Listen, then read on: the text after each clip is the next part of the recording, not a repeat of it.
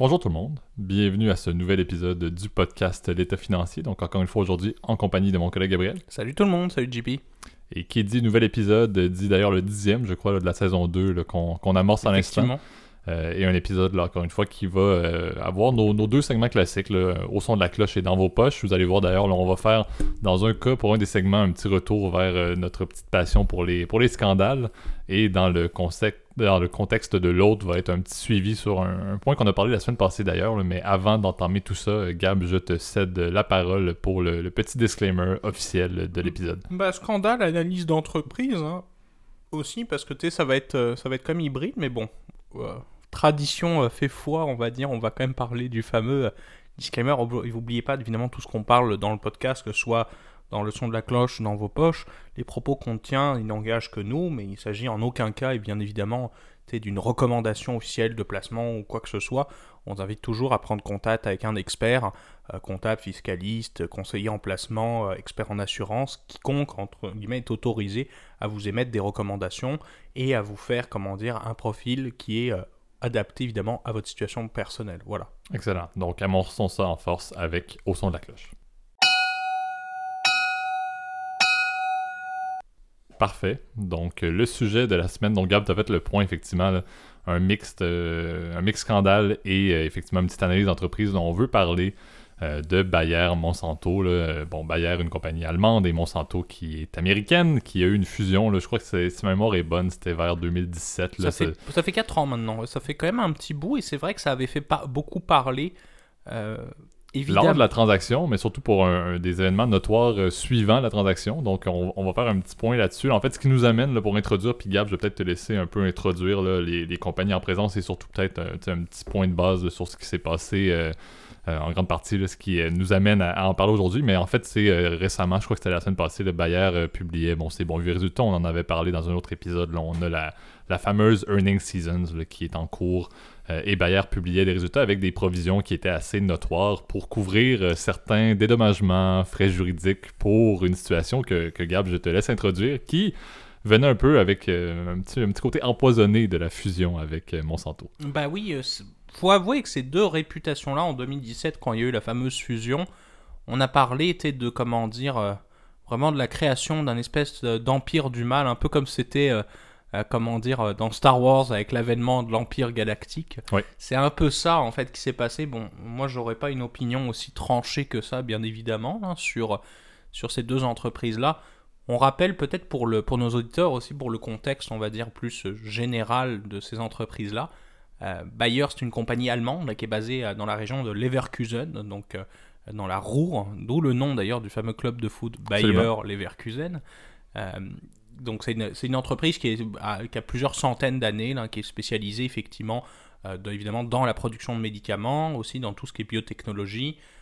puis il faut avouer qu'ils sont quand aussi par exemple dans l'industrie chimique, si je me souviens bien. Donc c'est quand même un, un espèce de conglomérat à l'allemande. Hein, d'ailleurs, euh, c'est l'un des, vraiment des, grandes forces économiques de l'Allemagne, euh, une des plus grandes entreprises allemandes, en tout cas encore en activité, et puis qui, qui existait, comment dire, euh, au siècle dernier, puis au siècle d'avant aussi. Donc c'est une très vieille compagnie.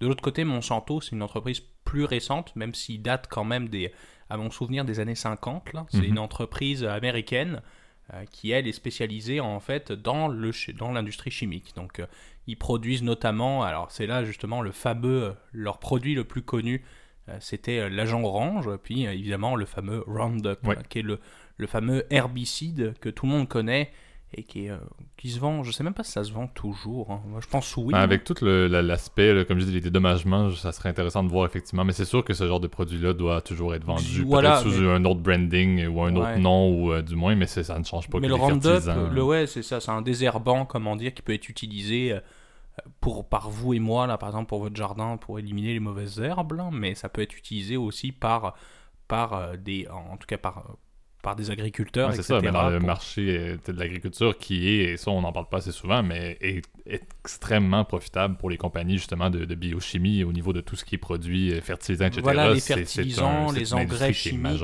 exactement, les engrais chimiques, etc.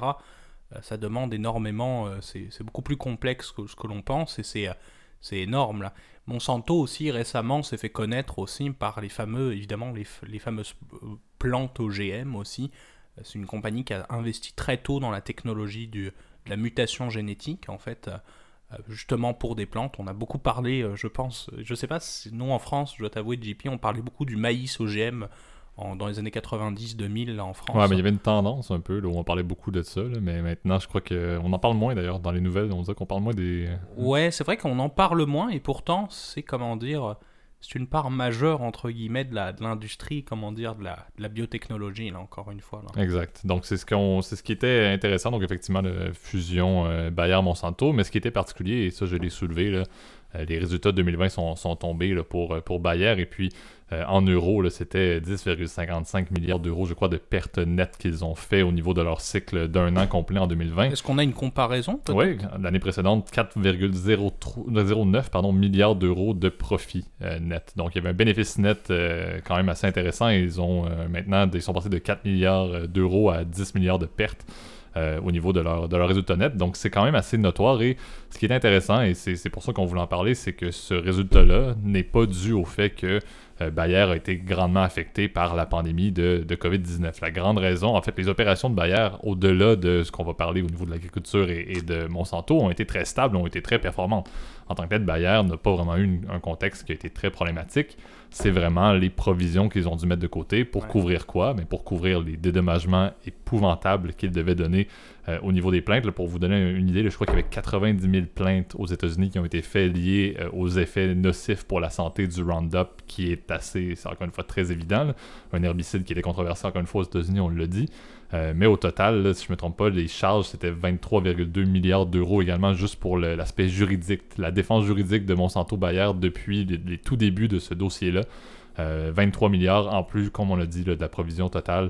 Euh, je crois que c'était 10 milliards au total qu'ils ont dû mettre de côté pour euh, les, couvrir les 90 000 plaintes. Et aussi, et ça c'est ce qui nous amène peut-être à nous répondre, pour les dédommagements futurs. Ce qui veut dire que le Roundup, vraisemblablement, est toujours effectivement vendu euh, de manière constante aux États-Unis. Oui, puis, oui, puis c'est pour se dire qu'on quand même... La controverse date d'il y a très longtemps, hein, parce que le Roundup, effectivement... Tu as, dit effectivement les effets sur la santé. C'est sûr qu'encore, ils sont Monsanto affirme le contraire, qu'encore ils sont encore méconnus, etc. Et que c'est difficile de, de, cibler très précisément euh, le fameux produit en fait dans euh, des causes par exemple euh, des causes dans, par exemple de cancer etc parce que c'est souvent ça qui revient entre guillemets mais c'est aussi des causes de pollution de pollution des nappes phréatiques etc ça pose des problèmes aussi au niveau de la biodiversité hein, qui est un enjeu entre guillemets des de la prochain, du, du prochain centenaire, là, véritablement, euh, le fait de, de, ne pas euh, faire disparaître de nouvelles espèces euh, animales ou végétales, etc., c'est un, c'est un enjeu de plus en plus présent, même dans le discours politique. Hein, Exactement. Puis c'est, ce qui, encore une fois, on, parle souvent, le, bon, analyse de compagnie, scandale entre guillemets, mais ce qui est intéressant, et, je crois que c'est un peu la défense que Monsanto Bayer va avoir, là, à un certain niveau, est-ce que c'est justement un problème global? On parle des fertilisants ou, ou, des herbicides c'est quelque chose qui existe depuis toujours et que plusieurs compagnies vont vendre. C'est pas seulement, on entend seulement parler de Monsanto et du Roundup. Moi, personnellement, je pourrais pas nommer aucun autre herbicide sur la planète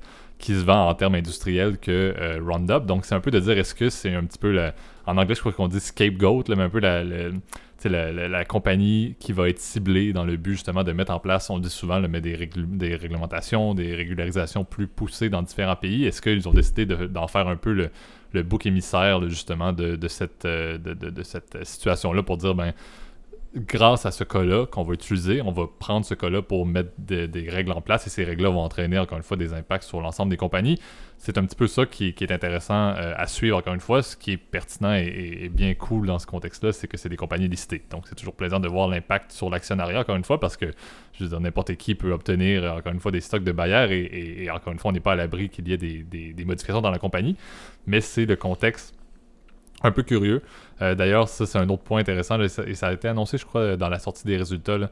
Euh, le fait que, euh, que Bayer, dans le but d'essayer d'obtenir de, la liquidité et, de, encore une fois, de régulariser un petit peu ses opérations au niveau de ce qu'ils appellent le, département le crop science, justement, lié à l'agriculture, ils vont vendre un, département quand même, euh, une section qui est très profitable pour eux, qui nomme, si je ne me trompe pas l'unité, le Environmental Science, quoi, euh, quelque chose du genre. Parce qu'il y a un rapport avec le, c'est ça, avec qui est, dans, qui est dans leur gros secteur des crops, mais ils vont le vendre officiellement à une autre compagnie, je ne me trompe pas, dans le but d'obtenir de la liquidité pour permettre la survie, entre guillemets, des provisions et pour couvrir les provisions. Donc, ça vous montre un peu le, la, la détresse, parce que est-ce que Bayer va s'en sortir Absolument, ça, c'est pas trop trop inquiétant.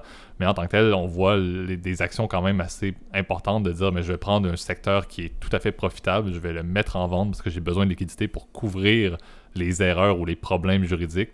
Euh, ça montre un peu jusqu'où ça peut se rendre. Et c'est ce qui est intéressant. Cette compagnie-là, oui, a fait des pertes, mais avec la capacité, les volumes et tout, est-ce qu'ils ont la capacité de rester rentable Absolument. C'est pour ça que je crois pas que Bayer est à risque de survie, on s'entend. Euh, ils ont beaucoup, comme tu as dit, c'est un conglomérat qui a plusieurs sources de revenus, une diversification de leurs activités qui est très importante. Oui, ben ça, Monsanto fait partie, entre guillemets, de...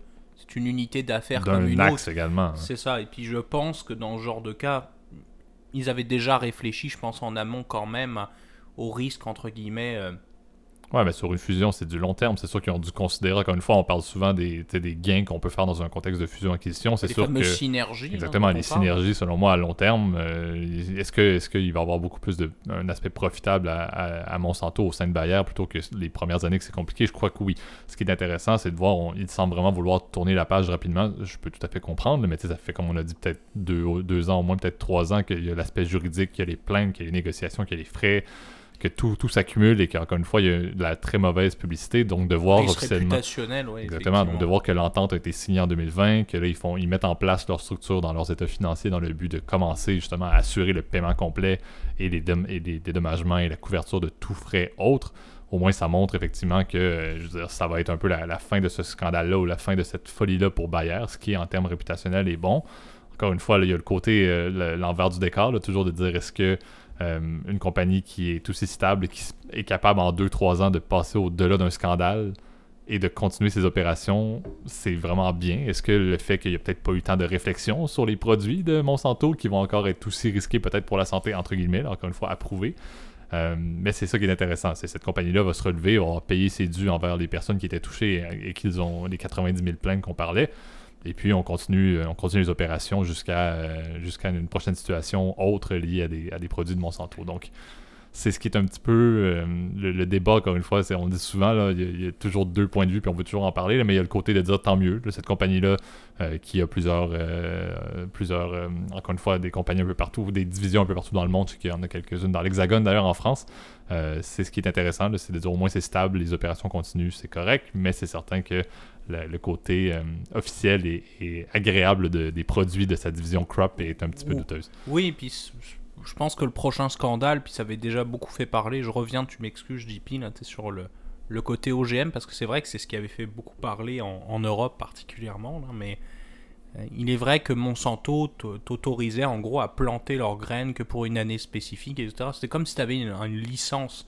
Donc c'est vrai que c'était un, c'est encore un système, on va dire, qui est encore très controversé. Donc je pense pas que c'est, c'est comment dire, un, c'est fini les, les embûches juridiques et les frais juridiques, parce que comme tu en parles, c'est plusieurs dizaines de milliards. Là. Je pense que Bayer Monsanto a probablement les meilleurs avocats euh, au, commercial de la planète, là, je, probablement. Là. Euh, les, les, vieux, les, les, plus grands cabinets, en, tout cas. Je me, je me, je me doute bien qu'ils ont une défense juridique qui est à, euh, qui coûte, en tout cas qui rapporte ce que ça coûte, en fait, fondamentalement. Là. Euh, moi, au-delà, et puis c'est-à-dire, c'est assez drôle parce qu'on en a parlé en off, je sais pas si tu te souviens de JP, là, mais je t'avais raconté, là, j'ai regardé il y a quelques jours un, un, truc qui ressemble beaucoup, en fait, à, justement à, cette affaire euh, Monsanto-Bayer, là. Euh, c'était dans le dernier Dirty Money là, qui est sorti là, sur Netflix. On en avait parlé rapidement. Je vous recommande sa lecture. Ça, ça parle de Formosa Plastics, qui est une autre, mhm. euh, qui est apparemment le, quatrième producteur. Moi, je ne connaissais pas du tout cette compagnie-là. Quatrième producteur mondial de plastique dans le monde. Et c'est une horreur. La fabrication de, des, des, granules de plastique, là, de PVC, en fait, là, c'est une, une vraie horreur là, quand tu vois les, les dommages environnementaux. Et c'est sans aucune action du gouvernement américain. la, EPA est quand même finalement euh, signé il y a quelques, mois justement un, accord de, compensation dans la région de Houston, parce que c'est à côté, euh, c'est dans le Texas, euh, justement pour dépolluer, parce qu'il y avait des lacs remplis de boules de plastique de, PVC partout, partout. Il y a des poissons qui mouraient. Enfin, c'était vraiment le, c'était vraiment l'horreur et, et tu te dis, mon Dieu, c'est ça que nous nous réserve l'avenir. On parle beaucoup d'un avenir, comment dire. Dans les années 70, on nous vantait le plastique comme le, matériau miracle, mais tu te rends compte du, du désastre écologique de, de tout ça et vraiment avec sans aucune impunité était des, des rabais au niveau des taxes. Enfin, Ils mhm. avaient des deals avec les, les, autorités locales pour avoir un nouveau port, pour avoir un, euh, pour pas payer de taxes foncières, etc. Euh, pour avoir le soutien de l'agence de, Texan de protection de l'environnement qui finalement donnait des amendes de 40 000 dollars. C'était vraiment euh, ridicule pour, par rapport aux, aux dommages finaux. puis au combat hein, d'activistes de, locaux là, qui, ont, passé des années justement à dénoncer cette, cette compagnie qui euh, reste très controversée encore. Oui, mais c'est embêtant. Puis je pense qu'on en parlait un peu. Puis c'est le lien justement, comme tu dis, entre ce genre d'industrie-là dans le plastique et également tout ce qui est lié à l'agriculture. C'est les Américains ont quand même une capacité pertinente d'opérer dans ce genre d'industrie-là, mais leurs compétiteurs directs sont souvent chinois. Et c'est là où on peut Taïwanais dans notre cas là, avec Formosa. Mais c'est là où on peut remettre un peu en question la logique de dire est-ce que la, la réglementation américaine dans des industries qu'ils ont besoin dans le but de s'imposer comme puissance mondiale commerciale et économique va être aussi stricte que dans d'autres industries qui sont peut-être moins touchées par cette guerre commerciale-là entre la, Chine ou Taïwan ou, ou du moins le, les, grandes puissances asiatiques et les États-Unis, euh, c'est ce qui est un peu à se douter, parce que c'est la même logique pour Monsanto. Monsanto, ça a beaucoup pris pour que euh, qu'il y ait des, euh, qu'il y ait une mise en accusation ou qu'il y ait une enquête réelle, même à faire pour le contexte que ah, tu parlais. Il y a du lobbying, hein, ça c'est très... Exactement, donc c'est ce qui est intéressant de dire, ça reste quand même très, tu sais, la libre entreprise aux États-Unis, la réglementation va être forte dans certains secteurs et va l'être un peu moins dans d'autres secteurs, et on peut dire, est-ce que c'est ça va être un petit peu plus faible dans des endroits ou dans des industries qui sont critiques pour le PIB américain, par exemple. Il y a certaines relations qu'on peut se faire.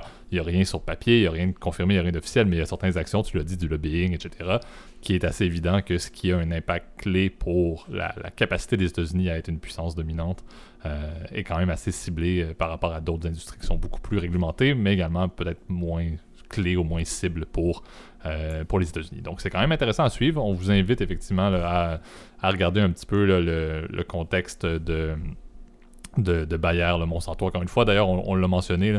Euh, informez-vous également sur la fameuse earnings season. Nous, on est, des gros fans de, voir les, résultats, surtout, surtout, surtout que euh, c'est des résultats sur euh, une année ou des trimestres, entre autres, qui étaient euh, pandémiques. Donc, très intéressant de voir comment est-ce que ces compagnies-là ont évolué depuis mars. Donc, aux États-Unis, ça commence maintenant, comme on vous l'a dit.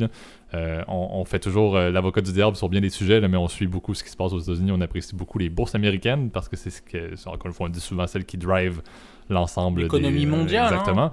Donc, euh, regardez beaucoup ça dans les prochaines semaines. À chaque jour, il y a énormément de compagnies très intéressantes. Donc, allez lire les états financiers. On vous, on vous dit toujours, informez-vous. peut-être pas lire au complet les états financiers. Non, effectivement.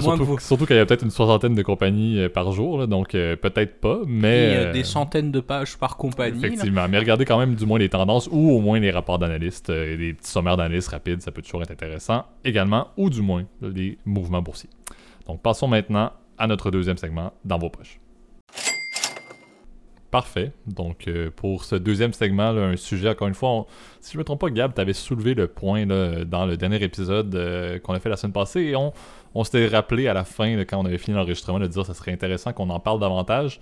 Euh, donc, on vous le fait cette fois-ci. On, vous parle encore une fois d'une manière possible pour vous d'investir vos fonds par vous-même. Encore une fois, je le fais juste avant et, c'est un petit suivi de disclaimer. C'est pas tout le monde qui peut faire ça, c'est pas tout le monde qui a l'intérêt et le temps pour faire ça. Donc, encore une fois, prenez-le à titre informatif. Ça ne s'applique pas, encore une fois, à des stratégies pour tout le monde. Euh, c'est effectivement la logique des fameux rates. Euh, qui euh, sont un type d'investissement, encore une fois, qui est un peu méconnu, mais qui, pour la diversification des portefeuilles, qui sont un sujet qu'on avait abordé au tout début, si je ne me trompe pas, de l'existence du podcast, euh, est très, très, très, très, très intéressant. C'est un concept clé. Hein, Absolument, mais on sort concrètement des catégories d'actifs classiques et conventionnels d'une certaine manière, et c'est également une manière d'investir dans un secteur qu'on si on peut dire, qui ne serait pas vraiment accessible à ce degré-là, autre que si vous décidiez d'acheter vous-même une propriété avec votre hypothèque, ce qui est assez ciblé et le rendement également n'est pas très très diversifié là-dessus. Donc Gab, je vais te laisser effectivement peut-être introduire le, concept de, de, REITs pour, pour nos auditeurs. Oui, bah alors un REITs, effectivement, c'est euh, une manière relativement nouvelle, je dis bien relativement parce que bon, ça, ça fait quand même plusieurs dizaines d'années que ça existe, même si ça commence à être de plus en plus en vogue pour investir en fait en immobilier. Alors tu l'as bien dit, JP, la plupart des gens, vous voulez investir, bah, c'est pas compliqué. Vous prenez votre, votre argent, vous faites, vous faites un emprunt, effectivement, vous allez voir la banque pour faire un emprunt et vous achetez une bâtisse. Donc, de préférence, plus une bâtisse à revenu, là, si on, vous êtes un, un investisseur évidemment beaucoup plus aguerri. Oui. Et le but, c'est ça, c'est de maximiser vos revenus moins vos dépenses, puis et d'augmenter la valeur marchande de votre bâtisse. C'est ça. Ça, je dirais, le risque principal de, faire cette stratégie-là, c'est qu'effectivement, ça va vous... Ça va, première étape, c'est que c'est plus difficile. Il faut que la banque vous accepte. Il faut que, comment dire, vous puissiez euh, trouver du notaire. Ça, ça prend du temps, ça coûte de l'argent. Revendre, acheter une bâtisse, c'est énergivore. Exactement. Et c'est Et- très également limité à votre capacité, surtout d'emprunt, mais à votre capacité Voilà. financière. Vous n'avez pas, encore une fois, la, tout le monde aimerait savoir 1000 euh, t'sais, duplex locatifs, mais c'est pas possible malheureusement pour tout le monde. Voilà. Et même pour très peu de monde. Et exactement. Et alors, ça, c'est le problème majeur en fait de l'immobilier, c'est que c'est illiquide par définition. Et il y a la nouvelle manière, c'est de l'acheter et d'acheter ce qu'on appelle des REITs. Alors, il existe deux types principaux de REITs, et moi je vais me concentrer aujourd'hui plus sur la première portion, ce qu'on appelle un REIT traditionnel, donc un equity REIT, c'est-à-dire que vous investissez dans la valeur d'une bâtisse, et ce qu'on appelle des mortgage REITs. Les mortgage REITs, ce sont des. En gros, c'est vous investissez, vous prêtez de l'argent à d'autres personnes pour acheter, en fait. C'est un peu. On va se concentrer plus sur la première chose parce que ça va plus nous intéresser d'un point de vue général. C'est plus facile à le comprendre, c'est plus ressemblant à ce que vous, investisseurs, seriez prêt à mettre. Ouais. Dans un REIT, c'est un REIT, c'est comme une action, en fait. Fondamentalement, vous l'achetez à travers un compte de courtage, etc. Donc, c'est une entreprise, en fait, euh, qui, elle, va acheter des bâtisses locatives et va essayer de maximiser, va faire comme vous. Donc en fait, elle va, vous allez déléguer votre argent à cette société et elle va s'occuper pour vous, en fait, d'aller générer du rendement. Exactement. Et un peu dans le même sens, là, pour faire un comparable de- des fonds mutuels, dans le sens où c'est vraiment, c'est, en anglais ils vont dire un pool, mais c'est comme un- un- un- une agglomération de plusieurs euh, fonds, là, un, un bassin de capital de plusieurs investisseurs, encore une fois, dans les marchés. C'est ça, exactement. Et l'idée, souvent, dans, dans un REIT, c'est d'éviter, en gros, c'est ça, de s'embêter à, à, comment dire, à gérer votre parc immobilier, à aller gérer des locataires, etc. L'avantage principal, c'est que vous faites affaire avec des gens quand vous mettez de l'argent dans un REIT. Encore une fois, c'est des gens dont le métier est spécialisé de gérer de l'immobilier. C'est leur passion, c'est ce qu'ils aiment faire. Donc ils savent comment gérer avec des locataires, ils savent comment, ils connaissent tous les règlements légaux au niveau de l'éviction, si jamais il y a un impayé. Euh, c'est des gens qui savent et qui retaper par exemple des bâtisses qui sont en mauvais état. Euh, c'est des gens qui savent évidemment euh, dealer par exemple avec les notaires, aller gérer des ventes, etc. Aller re-signer des contrats. Exact. Ben, c'est- tu sais, on- c'est des personnes, encore une fois, comme tu l'as dit, ou des compagnies qui ont une expertise quand même assez importante. Et aussi, ça c'est un des points qu'on allait probablement parler, c'est que c'est pas nécessairement seulement dans le domaine résidentiel. tout à fait. C'est ce qui est intéressant, c'est le fait que si, par exemple, vous avez un intérêt à vous exposer davantage dans du, dans du commercial, par exemple, mais ça peut être intéressant, effectivement, parce que tout, par exemple, des édifices à bureaux peuvent être également euh, une forme de, de- de- d'expertise rate qui va être développée. Ils vont faire un fonds uniquement là-dessus. Euh, et donc, ça vous sort, encore une fois, de ce que vous connaissez, encore une fois, très loin de la petite maison, de votre petit condo, de votre petit duplex locatif. Vous pourriez, plutôt que dire, mais je suis dans un, un- un fonds qui investit dans une centaine de bâtisses locatives résidentielles. Ah ben non, maintenant je suis dans du commercial. Ça change complètement la structure, si on peut dire, de, la sécurité de ce placement-là, ou la, on parlait de diversification, mais le fait d'investir dans des REITs qui touchent du résidentiel et du commercial vont vous amener une certaine diversification dans cette catégorie d'investissement-là qui est déjà diversifiée d'une certaine manière. Oui, c'est ça. Puis la, force, effectivement, c'est que comme vous n'êtes plus que vous avec votre argent, vous avez la force, entre guillemets, d'investir avec plusieurs investisseurs. Euh, Vous êtes plus tout seul, vous êtes avec euh, aussi de grands actionnaires, etc. Et tout le monde fait, en gros, euh, met la main à la pâte pour investir dans ce REIT-là. Donc, euh, c'est vraiment ça la force. Il y a même des REITs, pour te dire, euh, ça va très très loin aux États-Unis, par exemple, les champions de l'économie dé- dérégularisée, là, on va pas l'appeler comme Oui. ça. Il y a des REITs qui sont spécialisés, par exemple, dans le healthcare. Donc, par exemple, des hôpitaux qu'appartient, entre guillemets, à ce REIT et il est loué à, par exemple, la fondation de l'hôpital, par exemple. Euh, Il y a des REITs qui sont spécialisés, par exemple, dans des usines. Il y a des REITs qui sont spécialisés dans, euh, là tu l'as dit, donc, par exemple, Des dans les entrepôts bureaux, Des entrepôts, tout à fait, de ce qu'on appelle des, des mini warehouses. Donc, tu sais, les, les fameux U-Haul ou les, Ouais. les espèces de garages où vous pouvez mettre des petits, euh, des, comme un, un, ben, un deuxième, un deuxième euh, espace de, rangement, exactement, à l'extérieur de votre propriété principale. Également, un, secteur qui est un peu touché par la pandémie, mais l'hôtellerie également fait, beaucoup partie. on, on, ne réalise pas à quel point ce n'est pas nécessairement la bannière qui est propriétaire de leur bâtisse, mais bien en fait les locataires, exactement. Exact, ça, Et c'est ça qui est fun, c'est que chacun de ces, comment dire, ces REITs, ils ont leur spécialité. C'est sûr qu'ils ont des structures de rendement et de risque qui sont différents. Euh, ce qui est bien, c'est par exemple des évidemment, par exemple, des, des bâtisses résidentielles, ça va être. C'est ça qui est fun, c'est que c'est très. Ça va vous permettre de vous protéger contre l'inflation, parce que les loyers augmentent avec l'inflation, donc ça, ça peut être une façon intéressante d'investir dedans. Il y en a des REITs qui sont beaucoup plus liés au cycle économique. Le bon exemple que tu as cité il y a quelques instants, JP, les hôtels, souvent c'est lié évidemment à la croissance, évidemment, de, euh, de, la richesse, entre guillemets. Exactement. Et puis, tu sais, plusieurs, il y a un exemple d'ailleurs qu'on avait mis dans, les, dans nos notes préalables, mais un, bon exemple était de dire si quelqu'un veut commencer à, investir dans les REITs, comment est-ce qu'on peut analyser ça? Parce que c'est sûr que c'est un peu compliqué à première vue, mais de déterminer en fonction, par exemple, des secteurs économiques qui sont en croissance. Tu as donné l'exemple de, de, tout ce qui était le secteur médical. Aux États-Unis, présentement, et post-pandémie, on sait que des investissements majeurs devraient être faits pour aller combler, si on peut dire, l'espèce de gap qu'il y a euh, au niveau à la fois des soins de santé réguliers, mais également de tout ce qui est les, des hébergements de longue durée, etc. Et ce qu'ils disent, c'est bien en sachant qu'il y a un besoin et qu'il va y avoir beaucoup d'investissements dans ce genre d'immeubles-là à l'avenir, ben, ça vaut peut-être la peine à ce moment-là de dire ben, ce que je vais faire, je vais investir moi un peu de mon capital dans des REITs qui vont être justement dans la construction ou dans une expertise médicale.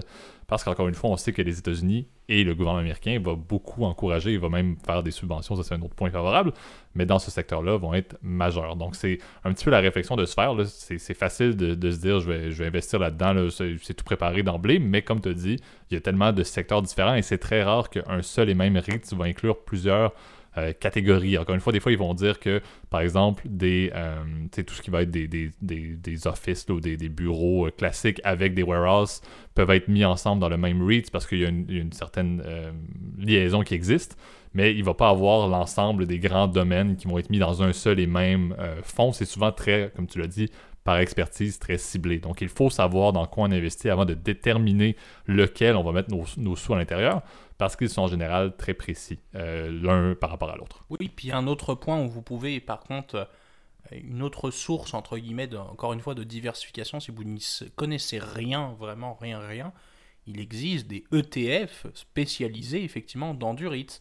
La plupart du temps, les index, donc c'est plutôt des index de, de REITs résidentiels, parce que c'est ça qui est le plus populaire. Les autres, effectivement, ça commence à être... Euh, par exemple, les hôtels, c'est sûr que c'est beaucoup plus spécialisé, disons qu'il faut avoir une connaissance beaucoup plus approfondie aussi du, du milieu de l'hôtellerie pour, euh, pour comprendre comment ça fonctionne, l'optimisation des, de la gestion des chambres, etc.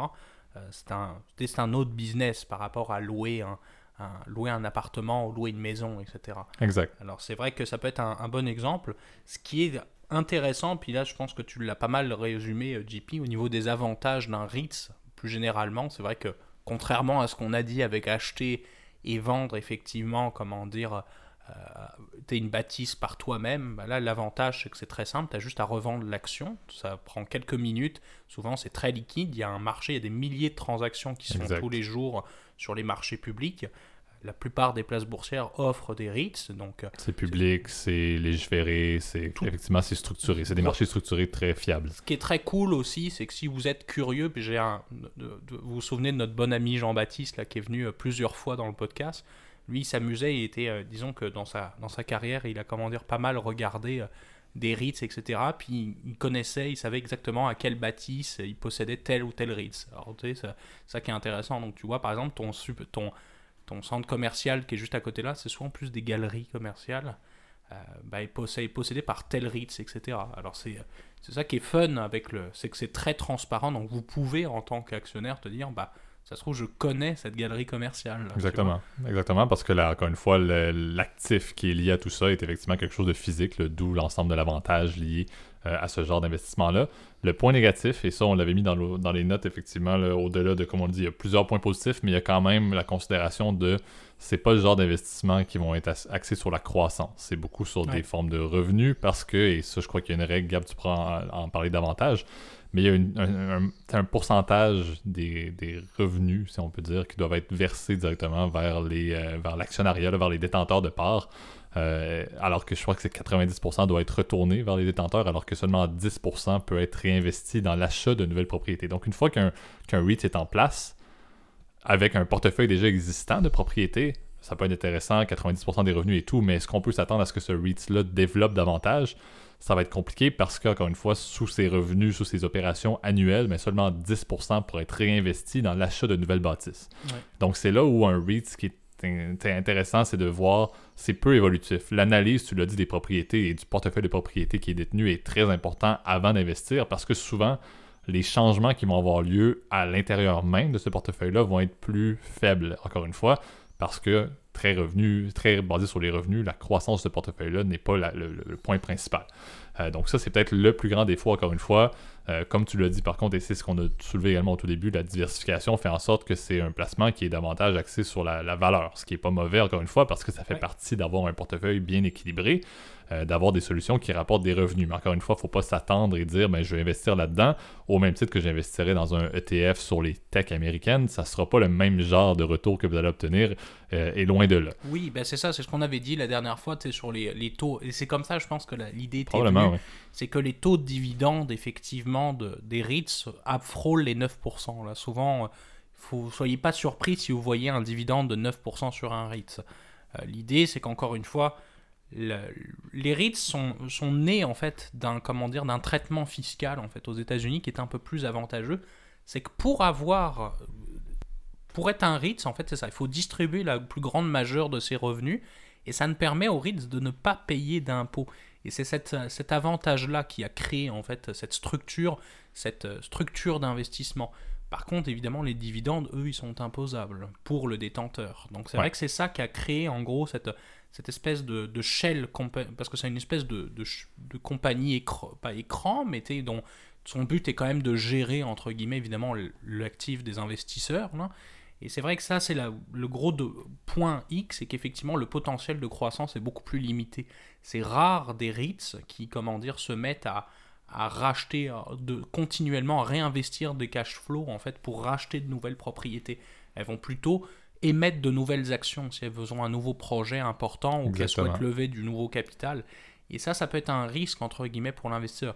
La bonne nouvelle, et c'est là où ça devient intéressant par contre, c'est que les dividendes, libre à vous de les réinvestir. Absolument. Si vous voulez les réinvestir dans le REITs, par exemple, ça peut être une excellente idée, puis ça vous permet de... Exactement, d'où le point positif, encore une fois, du fait que c'est quelque chose de listé, public et hyper facile à transiger, hyper liquide. Comme tu l'as dit, le réinvestissement est possible, ce qui n'est pas, encore une fois, on fait le comparable, mais ce qui n'est pas possible quand vous le faites par vous-même avec votre petit condo euh, tranquille. Vous ne pouvez pas nécessairement aller rajouter beaucoup de capital là-dessus. Au- Autre avantage que je pourrais donner, c'est sûr que, et puis euh, parce que je vois que le temps file, autre avantage, c'est que c'est accessible évidemment à des comptes avec, euh, par exemple, comme le PEA en France ou le CELI, par exemple, au, au- au Québec. exemption ouais. c'est ça des, des avantages. Ça peut être traité euh, comme des, une action comme c'est une action fondamentalement. Ça peut avoir, un avantage fiscal tout dépendamment dans le pays où vous êtes. Euh, c'est comment dire euh, vous pouvez prendre du levier parce que euh, ça c'est vrai que le- les REITs souvent investissent tout le- payent leurs propriétés en cash. Donc euh, si vous voulez avoir du levier comme si vous aviez une hypothèque libre à vous de prendre le REIT sur un compte de marge par exemple à prendre avec À vos risques et périls à vos risques et périls, évidemment, mais ça peut être une stratégie aussi, pas une parmi tant d'autres. Euh, Et c'est là où je, où je dis justement ce qui est c'est intéressant, les frais de gestion aussi, j'oubliais, les frais de gestion sont très faibles par rapport à un fonds mutuel, par exemple, immobilier. Oui, par rapport à un fonds mutuel, par rapport à d'autres types de- de- d'investissements, c'est vrai que les frais de, de management peuvent être quand même élevés dépendamment du genre d'année opérationnelle que, que, que ça a eu. Encore une fois, si le portefeuille est très stable et que c'est juste de la gestion de liquidité de la part de la compagnie, là, du, du REIT, ok, Mhm. parfait, euh, effectivement, ça sera pas super coûteux. Mais s'il y a des grosses transactions immobilières parce que ce REIT-là a réussi à avoir de la- des, des fonds accumulés, ils achètent une nouvelle bâtisse, c'est vrai que les frais peuvent être quand même. Il y, a, il y a une certaine fluctuation parfois, je crois, au niveau des frais de gestion liés au REIT. C'est pas tout le temps stable, dépendamment du genre d'opération qu'ils vont faire dans leur année. Ouais, oui, c'est ça. Mais par rapport, je vous dirais, par rapport à Oui, par vous rapport à gérer vous-même ou gérer à vous vous-même, c'est hyper intéressant. Donc, et c'est là où je trouve que ce qui est passionnant avec les REITs, c'est que ça combine quasiment tous les avantages en fait de la gestion entre guillemets passive, mais aussi comment dire de la sélectivité. C'est-à-dire que vous pouvez, euh, s'il y a un REIT qui vous plaît plus ou des propriétés, vous comme tel projet, etc. Et c'est ça qui est super fun. Exactement. Alors, Très diversifiable également, encore une fois, par secteur. Aux, aux États-Unis, c'est dépendamment de l'État, même dépendamment du pays, d'une certaine manière. euh, Ça peut, ça peut être assez, euh, assez large comme éventail, effectivement, au-delà de juste l'industrie, comme on a parlé. Donc, effectivement, ça peut-être à, peut à voir. On va essayer de continuer. là, dans, on, le mentionne souvent pour notre ami Thomas également, qui est un grand fan d'ingénierie financière. Mais on aime ça justement parler peut-être de solutions qui sont un petit peu moins conventionnelles ou, un peu moins le fa- fameux fondement du fixed income et, des, equities. Donc, c'est ce qui est intéressant. On va pouvoir continuer à en faire d'autres. là. On, on veut euh, effectivement faire un petit, un petit euh, segment sur les crypto-monnaies dans les prochaines semaines. Donc, on va essayer de nous entourer là, euh, de quelques experts, entre guillemets, mais de quelques, quelques amis et, qui et en bons connaissent mieux collègues. que nous. hein. Exactement, et qui, qui ont, ont vécu un peu la- la- cette tendance-là, mais il y a quelque chose qui se passe présentement, donc c'est intéressant de vous informer. Donc suivez bien le, le podcast, mais sur ça, je crois que ça va mettre un terme à l'épisode d'aujourd'hui. Donc euh, je vais te laisser, euh, Gab, effectivement, de faire la, la petite mention de la fin là, pour, pour nous laisser vers la semaine prochaine. N'oubliez pas évidemment si le contenu vous a plu à, à le partager euh, sur s'il vous plaît et ça je, je le demande à nos auditeurs de le partager euh, sur leur mur Facebook, euh, sur Twitter, sur YouTube, ce serait super apprécié. De pas oublier pour le petit pouce bleu, on l'a vu, hein, il y a vraiment une corrélation, hein, vraiment significative. Euh, et là, c'est pas un jeu de mots financier, il y a une corrélation véritable entre Mhm. les pouces bleus euh, vers le haut et euh, le nombre de vues hein, qu'on fait évidemment sur notre contenu. Donc ça nous permet de toucher évidemment plus de personnes et à vous abonner évidemment sur les différentes plateformes, que ce soit des plateformes audio, de préférence YouTube, ce serait parfait. Et en tout cas, moi je vous souhaite une bonne semaine et on vous remercie encore pour votre écoute. Bonne semaine. Salut